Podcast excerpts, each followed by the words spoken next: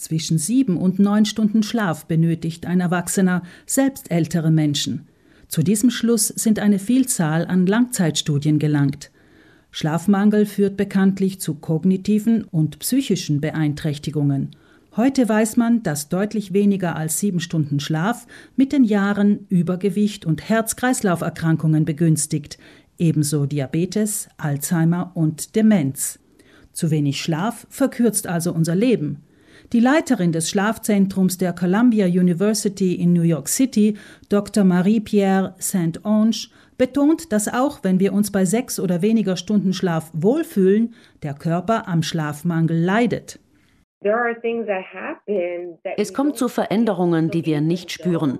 Selbst wenn Sie sechs oder weniger Stunden geschlafen haben und sich wohlfühlen, passieren im Hintergrund Dinge, die Sie nicht fühlen und die für Sie nicht gut sein könnten. Die Ernährungswissenschaftlerin hat andererseits in einer Studie beweisen können, dass bestimmte Ernährungsgewohnheiten eine deutliche Verbesserung der Schlafqualität und Schlafdauer mit sich bringen etwa Lebensmittel, die reich an Ballaststoffen sind, sagt Saint-Onge.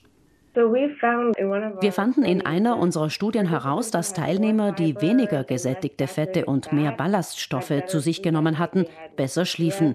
Sie wachten weniger leicht auf, ihr Schlaf war weniger gestört und sie hatten längere Tiefschlafphasen. Gut ist also eine Ernährung, die reicher an Obst und Gemüse ist, sowie an komplexen Kohlenhydraten wie Vollkorngetreide. Ebenso Nüsse und Samen, die reich an ungesättigten Fetten sind, anstatt von gesättigten Fetten Die Wissenschaftlerin geht davon aus, dass das Schlafhormon Melatonin, welches in den meisten Pflanzen enthalten ist, für einen besseren Schlaf sorgt. Vor allem Tomaten, Sauerkirschen, Preiselbeeren, Bananen, Olivenöl und Nüsse, vor allem Pistazien und Walnüsse, aber auch Milch sind reich an Melatonin.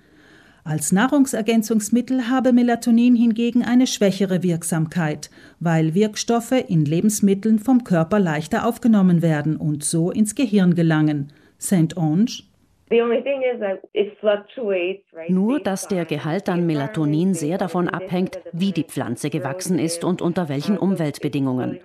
Deshalb können Verbraucher nicht wissen, wie viel davon genau enthalten ist. Daher sollten wir eine Vielzahl an pflanzlichen Lebensmitteln zu uns nehmen und darauf achten, dass diese frisch sind, in der entsprechenden Jahreszeit verspeist werden und nicht über lange Strecken transportiert wurden. Zudem ist es nützlich, eine Mischung von Kräutern und Gewürzen zu uns zu nehmen. Eine gute Wahl seien auch Lebensmittel, die Tryptophan enthielten, eine Vorstufe des Melatonins. Tryptophan kommt in eiweißreichen Lebensmitteln vor, wie etwa in Nüssen und Samen, Eiern, Fisch und Geflügel. Diese Aminosäure werde im Gehirn zu Melatonin umgewandelt, erklärt Saint-Onge. Es handelt sich um eine Aminosäure, ein Bestandteil von Proteinen, die nur in geringen Mengen in Lebensmitteln enthalten ist. Der Organismus kann sie nicht selbst herstellen. Daher müssen wir sie über die Ernährung zu uns nehmen. Allerdings brauchen wir dazu auch einige Kohlenhydrate, damit das Tryptophan ins Gehirn gelangt und dort in Melatonin umgewandelt werden kann. Daher sei die mediterrane Ernährung auch für die Schlafqualität und Schlafmenge von Vorteil, betont die Ernährungswissenschaftlerin. Auf den Weinkonsum der Südtiroler angesprochen, betont St. Onge, dass ein Glas Wein zum Abendessen kein Problem sei. Than, you know, es ist besser als ein Glas Wein kurz vor dem Schlafengehen auf leeren Magen. Also alles in Maßen und lieber früher als später am Abend. Auf jeden Fall sind also ein Glas Milch und einzelne Nüsse vor dem Schlafengehen eher zu empfehlen als ein sogenannter Absacker. Andererseits, wer abends zu viel Wasser trinke, müsse nachts dann vielleicht zur Toilette, warnt die Schlafspezialistin. St. Onge empfiehlt außerdem, sich tagsüber genügend zu bewegen und ab dem späten Nachmittag keinen Kaffee mehr zu trinken.